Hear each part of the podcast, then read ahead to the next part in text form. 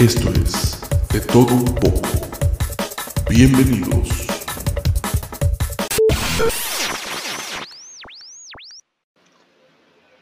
¿Qué tal amigos? ¿Cómo están? Bienvenidos a un nuevo capítulo de De Todo Un poco Radio.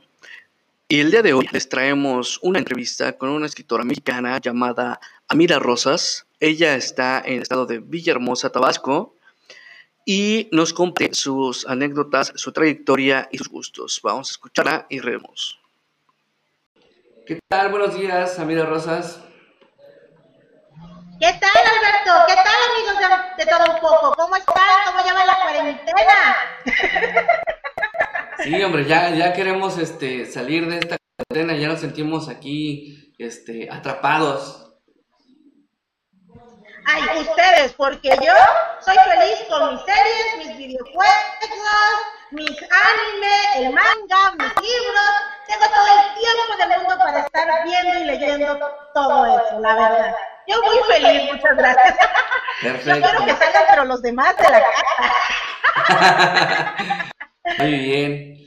Bueno, pues eh, nos gustaría que se presentara, que nos dijera quién es, qué hace, pues que nos contara todo lo que le gusta hacer, le gusta hacer y todo lo que nos pueda compartir, por favor.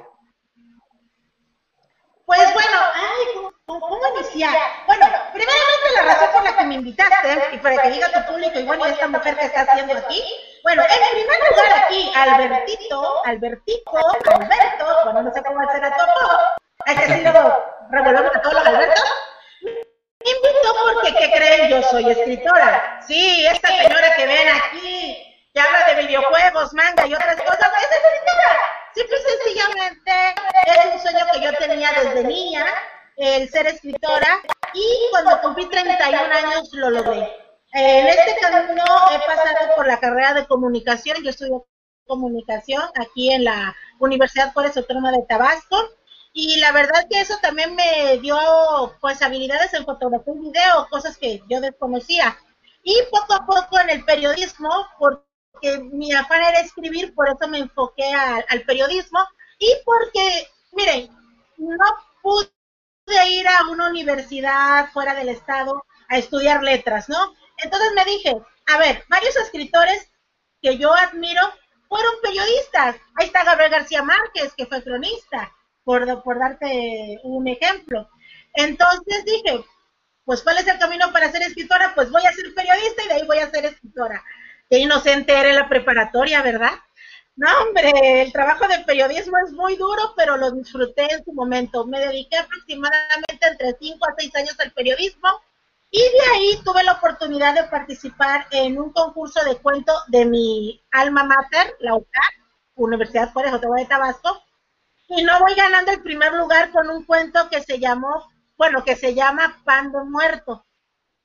Y pues con Pan de Muerto, este, gané eh, el premio universitario de cuento en el 2013 y en el 2014 me lo publicaron en una pequeña, en una pequeña, este, le llama, yo le llevo un libro de bolsillo por los plaqueta, así le llama a, los libros chiquitos en una pequeña plaqueta por la editorial de la UJAR y pues ahí empezó mi carrera literaria. En el 2013 gané el concurso, pero en el 2014 se publicó. Y ese mismo año, en una este, versión artesanal de la Biblioteca José Martí, de un taller literario en el cual yo participé, Espejo de Letras, se hizo un libro conmemorativo y ahí se publicó otro cuento mío que se llama El Pollo Aliñado. Y ahí fueron mis primeros pininos en cuanto a la literatura. Eh, eh, con el tiempo, con el tiempo, con el tiempo, este, de 2014 para 2020, eh, logré hacer una compilación de cuentos que alguna vez, has, ¿conoces como agua para chocolate? Sí, sí, sí lo conozco. Alberto. Ah, bueno, pues ya ves cómo Laura Esquivel, a través de recetas de cocina, te narra la historia de la protagonista, de Tita. ¿Sí? ¿No lo recuerdas? Sí, sí. Ah, ok. Bueno, pues yo tuve mucha influencia de Laura Esquivel, principalmente con esta obra, y decidí hacer una serie de cuentos y relatos, cuentos relatos, y a través de postres te narro la historia de cinco personajes diferentes. Es así como nace el libro Entre postres te veas. Aquí que lo pueden ver en su pantalla. Y aquí puedes encontrar, por ejemplo, delirio de chocolate, que es un pastel de chocolate, así se llama. El otro que puedes encontrar es beso de ángel, pero ese es un helado. También puedes encontrar pastel imposible o el chocoflan, como lo conocen muchos. También puedes encontrar, obviamente, pan de muerto, ahora sí que el eje rector de este libro. Y por último está un pastel navideño. Entonces, los títulos son de postres, pero las historias usan el postre de gatillo para poder narrar. Y la portada es de una artista plástica que se llama Liliana Jiménez, quien es de Villahermosa, Tabasco, pero actualmente radica en Oaxaca. Y pues me regaló la obra con el mismo título para la portada del libro. Y pues siempre trato de trabajar o de colaborar con artistas locales porque la idea es darnos a conocer, ¿no? Pues bueno, pues a la gente siempre le llama la atención que postres, ¿cómo, cómo con postres? De hecho, la prologuista, que es una amiga llamada Marta Esquinca, escritora también, me puso repostera de cuentos por este, por este libro. este libro se estrenó, imagínense, eh, salió a la luz en el 2018. Imagínense, en el 2018. Y este, y esta es una segunda edición artesanalmente por mi amiga María Reyes de Arando Letras. Ella tiene su editorial artesanal. Eh, y ustedes dirán, ¿por qué artesanalmente? Porque no tengo dinero para pagar un editorial formal. ¿Tienen idea de la cantidad de lana que significa eso? Entonces, hay opciones como las de MR Artesanal, que por un precio módico, pues tienes opciones para poder sacar aunque sea tu libro. Ella, por ejemplo, de a, 10 ejemplares te saca. Entonces, así, de a poquito en poquito, he logrado sacar mis libros. Pues bueno, eh, luego tuve la fortuna de que otra muy buena amiga llamada Ruth Pérez Aguirre, escritora, sacara, ella tiene una editorial cartonera, que es muy, de ahora sí que de material reciclado, portada de cartón, bien bonito ella este, me invitó a participar en una antología, eh, principalmente para conmemorar el Día Internacional de la Mujer, que se llama Mujeres que no callan. De hecho, ese concepto lo pueden checar en redes sociales, ya es internacional. Este, yo participé en la edición del 2015, este, si mal no recuerdo, con un cuento que se llamó El Grito. Y pues me enfoqué más a la violencia, porque se hablaba principalmente sobre la violencia de género pero yo me enfoqué mucho a la violencia laboral. Este, la verdad, basada en mis experiencias como periodistas y mi jefe de, información, que todo el tiempo gritaban, todos. Yo estuve como en tres periódicos y créanme, los tres te gritan y te tratan así, bueno, ¿qué les pasa? Pero en fin, ¿qué le vamos a hacer? Entonces, en esas experiencias y e historias de amigas que sufrían con jefes de carácter muy feo y que te se lastimaron mucho con sus palabras, principalmente con sus gritos, este, nació el cuento El Grito. Y tuve la fortuna de que fuera impreso en el Heraldo de Toluca hace unos añitos. Por ahí tengo el periódico, tengo que buscar entre mis archivos. Este, siguiendo todavía mi, este, la carrera literaria, luego la UFAD me sorprendió haciendo una recopilación de todos los cuentos ganadores de ahora sí que del concurso de cuento y en una publicación especial de aniversario sale publicado nuevamente mi cuento Pan de Muerto.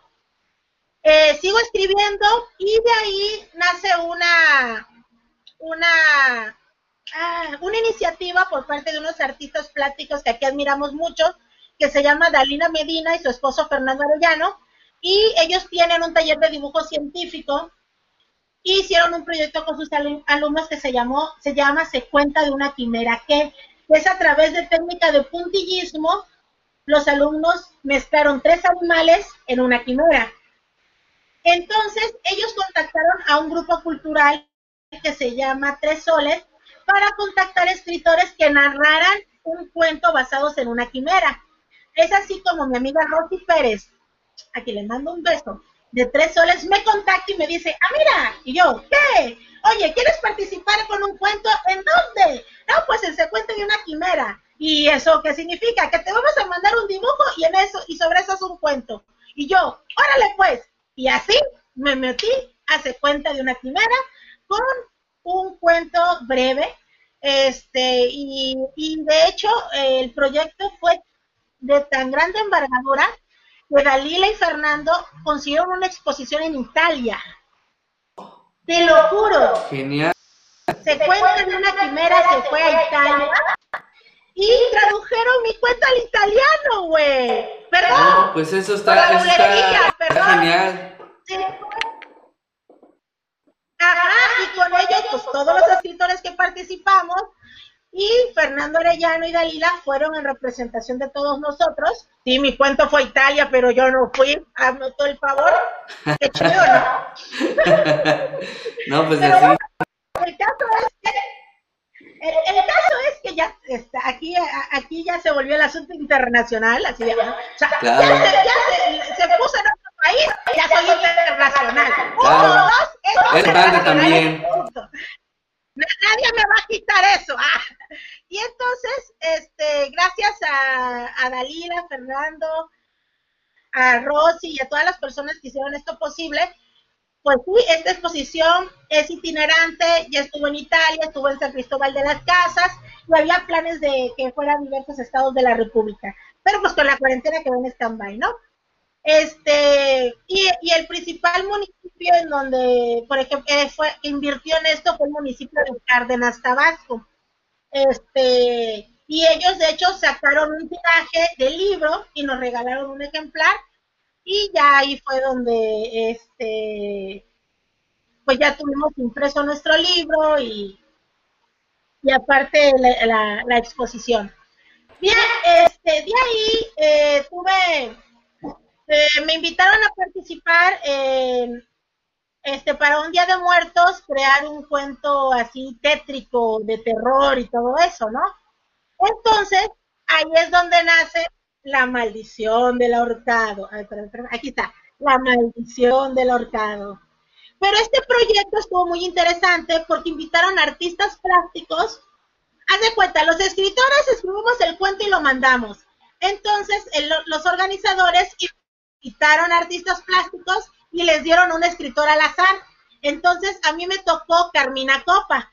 Carmina Copa es la que hizo esta, esta ilustración este, con técnica de tinta en blanco y negro, inspirada en mi cuento. ¿Ok? Pero luego, eh, desgraciadamente, por cuestiones que desconozco, este, el libro que se tenía planeado con estas historias no salió a la luz. Entonces, como yo todavía era dueña de mi cuento y sigo siéndolo, porque no, no di derecho ni nada, pues dije, "Ay, ya me aburrí de esperar de que no sale el libro.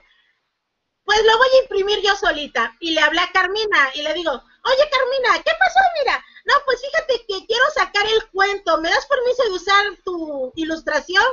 Ay, claro que sí, mira. Ay, muchísimas gracias, Carmina, te lo agradezco mucho. Y pum, saco este plaquet, esta edición de bolsillo, aquí de, de mi dinero. como todo, hasta que hay que echarle ganas, como Claro. Claro. Este, saqué esta, esta primera edición de La Maldición del Horcado, un tiraje de 100 libros. Y, y de hecho, este libro ha encantado mucho a la gente. La, la ilustración de Carmina, pues es tetricona, no sé si la logras apreciar. Cuando ves las cabezas por ahí, yo, ay, ay, ay, ay, ay, sí te da, te da cosa. Se esmeró Carmina.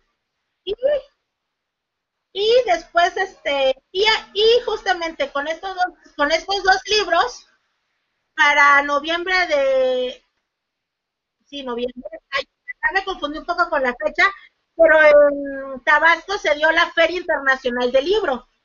Entonces tuve la oportunidad de participar de tener un stand de participar en un stand y vendí estos dos libros. Y tan buena persona que vendí todo todo mi tiraje ahí. Y gente que venía de otros estados también se llevaron mis libros. Y ahí firmadito y todo. Y la verdad que muy muy contenta. Porque pues imagínate competir contra editoriales que traen libros muy conocidos y que una persona te tuviera la confianza para que me comprara un libro, la verdad que se los agradecí en el alma.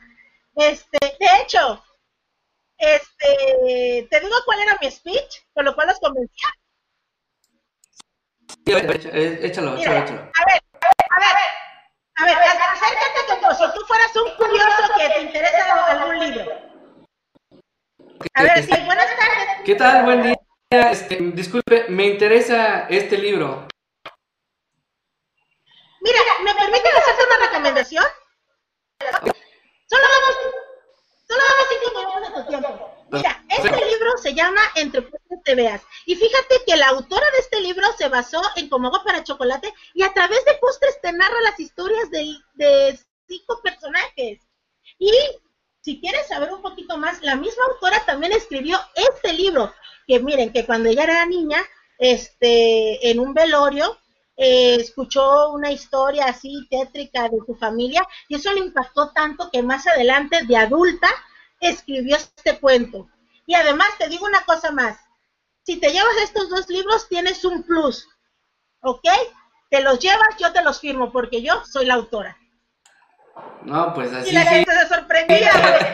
pues sí. autora? Porque nunca se los decía desde el principio. Y ya luego les mostraba la foto de contraportada. Y sí, yo soy la autora. Y además te lo puedes llevar firmado. ¿Cuántas editoriales te pueden decir eso? Y Claro. ya, firmado por el autor. Sí. Pues la verdad sí, era una, era un, un, gran speech. No, pues la verdad es que sí era un gran speech. Una, una muy buena manera de vender. Y pues yo creo que por eso también la gente, aparte del contenido, yo creo que la gente terminaba más que convencida gracias a esa gran labor de venta. La verdad que sí, la- que la más sorprendida fui yo y la verdad que estoy muy agradecida porque esa plataforma de la Feria del Libro pues me impulsó aún más. Y en este año 2020, el último libro en el cual este, yo participé, porque soy coautora, antologada, participante de la antología de cuentos Bajo el Framboyán. Y aquí participo con dos cuentos. Y la portada es de Dalila Medina, la que te platiqué de ese cuento de una quimera. También ella, ella fue la que, ella fue la que hizo la portada de este libro. Y aquí participamos 11 escritores, Oh, vaya. con dos o tres cuentos cada quien. Y como el tema es libre, los temas de los cuentos son de diferente clasificación. Hay para niños, para jóvenes, para adultos. Mis cuentos son este, para niños. Eh, aquí rescaté el pollo aliñado. ¿Te acuerdas que te lo había comentado al principio de la entrevista?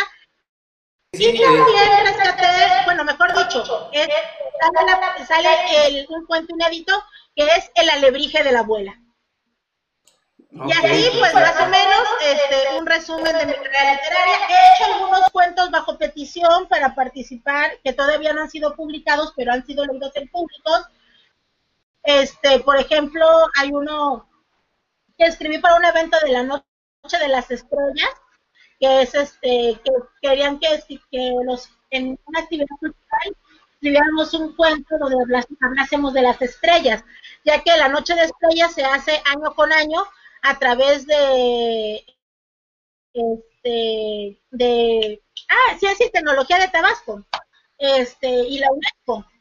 Entonces para la cuestión cultural me pidieron participar con un cuento creé un cuento y lo leí en público y así algún tengo por ahí uno que se llama la ceiba solitaria que todavía no sale este y sigo tengo por ahí en puerta de una vez te voy a dar una primicia Estoy planeando con dos amigos escritores una antología de cuentos de perturbadores. Chan, chan, chan. Pues yo quiero que cuando eso salga a la luz, los primeros en darlo a conocer. Sí, de hecho, los primeros, esto nada más lo sabía, pues obviamente la gente que está trabajando conmigo. Es, somos los escritores Miguel Rayas de la Cruz, Maday Castellanos y obviamente aquí su servidora Cara Rosas. Vamos a participar con dos cuentos cada quien y van a ser ilustrados por Carmina Copa. Perfecto, ¿no? Ya estamos, Genial, ¿eh? No, pues ya te aviso cuando salga ya, y hacemos otra entrevistita para que te lo dé a conocer. Y este, y de hecho, eh, ya va la mitad del proyecto, y pues ahí vamos, ahí vamos, poquito a poquito avanzando. Y pues, y estoy en un taller literario que se llama Las Narradoras. Ahí es donde estoy escribiendo material, corrigiendo. Eh, me gustaría mandarle un saludos a mis compañeras de narradoras. Ahí está la maestra Ana Livia Salinas, una poeta hermosa que se llama Erika Padrón, una este, correctora de estilo y escritora Yumei, eh, también está otra escritora llamada Elianet, que por cierto es doctora, nuestra amiga Rocío también. Somos un grupo de mujeres escritoras que nos estamos apoyando mutuamente para mejorar nuestra calidad literaria. Y pues así más o menos todo este aspecto, pues más o menos un resumen de, la, de esta parte literaria de mi, de, de mi vida. No, pues la verdad me quedé asombrado. La verdad es una, una experiencia formidable platicar este, con usted. Y la verdad es una, una cuestión muy enriquecedora. Eh, me da mucho gusto que, eh, que le haya ido muy bien, que, que sea una persona emprendedora, muy alegre, muy feliz.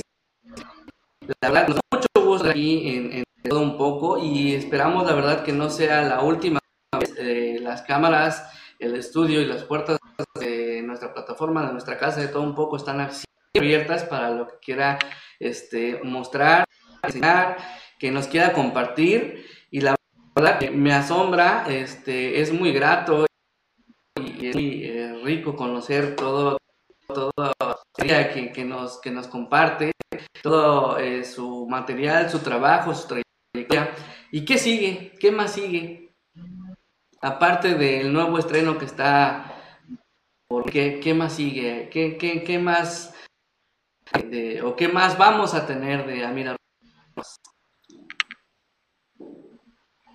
Pues mira, ¿quieres escuchar algo bien curioso?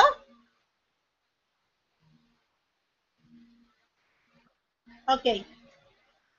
Eh, mira, este año, independientemente de, las desgracias que pues, de las desgracias que desgraciadamente estamos pasando, valga el pleonasmo, me pasó algo que nunca imaginé que me fuera a pasar. Pero necesito poner un poquito de contexto. Eh, ¿Sabes qué es un otaku? Eh, si no estoy mal informado, los fanáticos amantes de los eh, de los animes.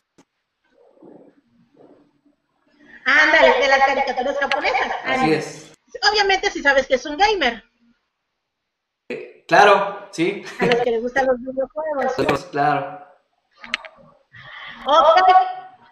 Pues un poquito la conjunción de todo esto y demás cosas se le llama friki, comúnmente.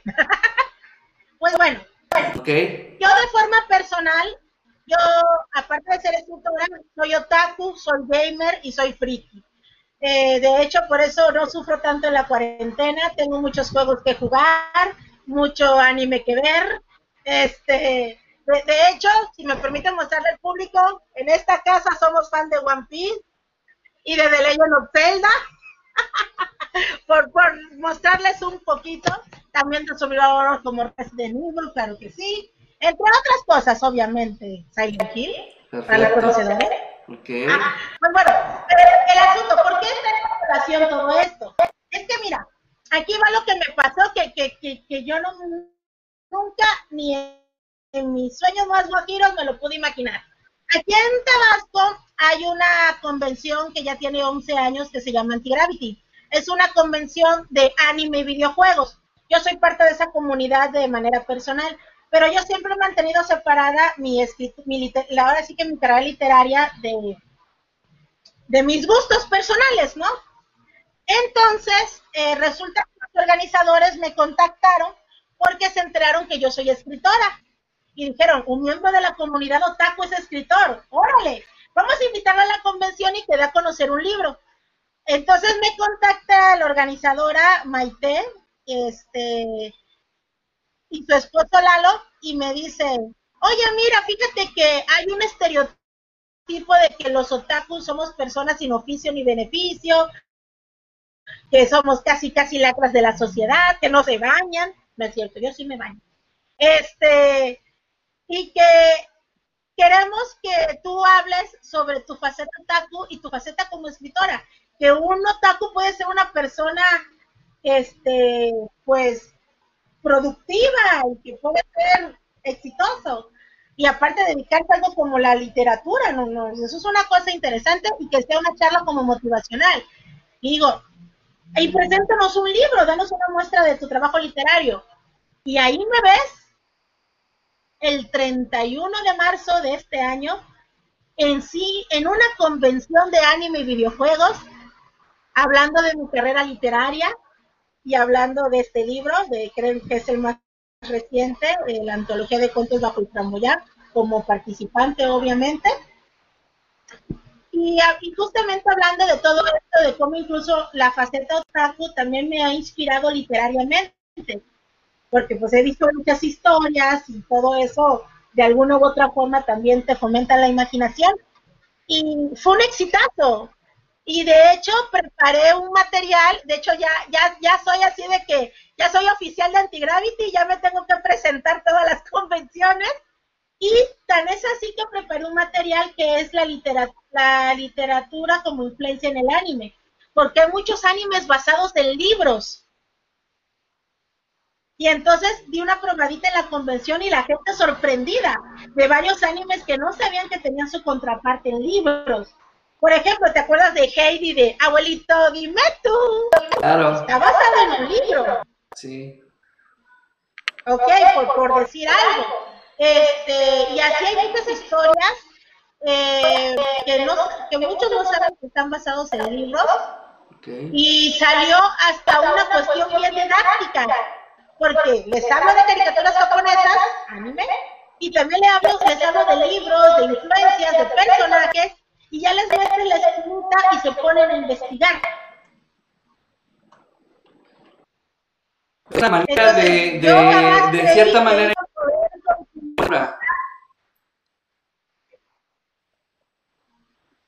Exactamente. Entonces yo jamás creí que iba a tener la oportunidad de conjuntar mi afición con algo académico y cultural, como se dio a raíz de esta invitación. Y pues bueno, pues ya soy chica de Gravity, ya, ya, ya, tienen una apartada, o sea, eh, no me dijeron, Amira, ¿quieres participar? No, Amira, prepárate algo para el próximo Antigravity. Y yo, bueno, está bien, Maite, está bien, jefa. y así surgió todo esto. Y es bonito porque también influyes de forma positiva a muchos jóvenes. Claro, pues la verdad, que cada vez me asombro más, cada vez eh, me da este más poder seguir platicando con, con, usted. La verdad es un, un enorme, es una sorpresa todo lo que, todo lo que eh, nos, nos comparte, la verdad, es, es, como dicen por ahí, un estuche de monerías. ¿Quién iba a verdad? Es que el estereotipo del escritor, ¿no? es por lo del estereotipo del escritor. Si un escritor, uno piensa en una persona seria, una persona que tal vez la vive escribiendo, se la vive, se la vive pensando en sus borradores, una persona así muy, no sé, muy cuadrada tal vez. Y vaya sorpresa que acabo de llevar en este momento.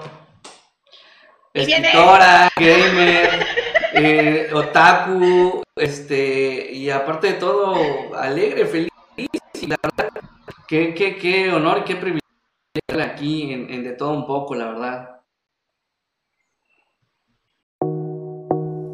De Todo Un Poco, radio.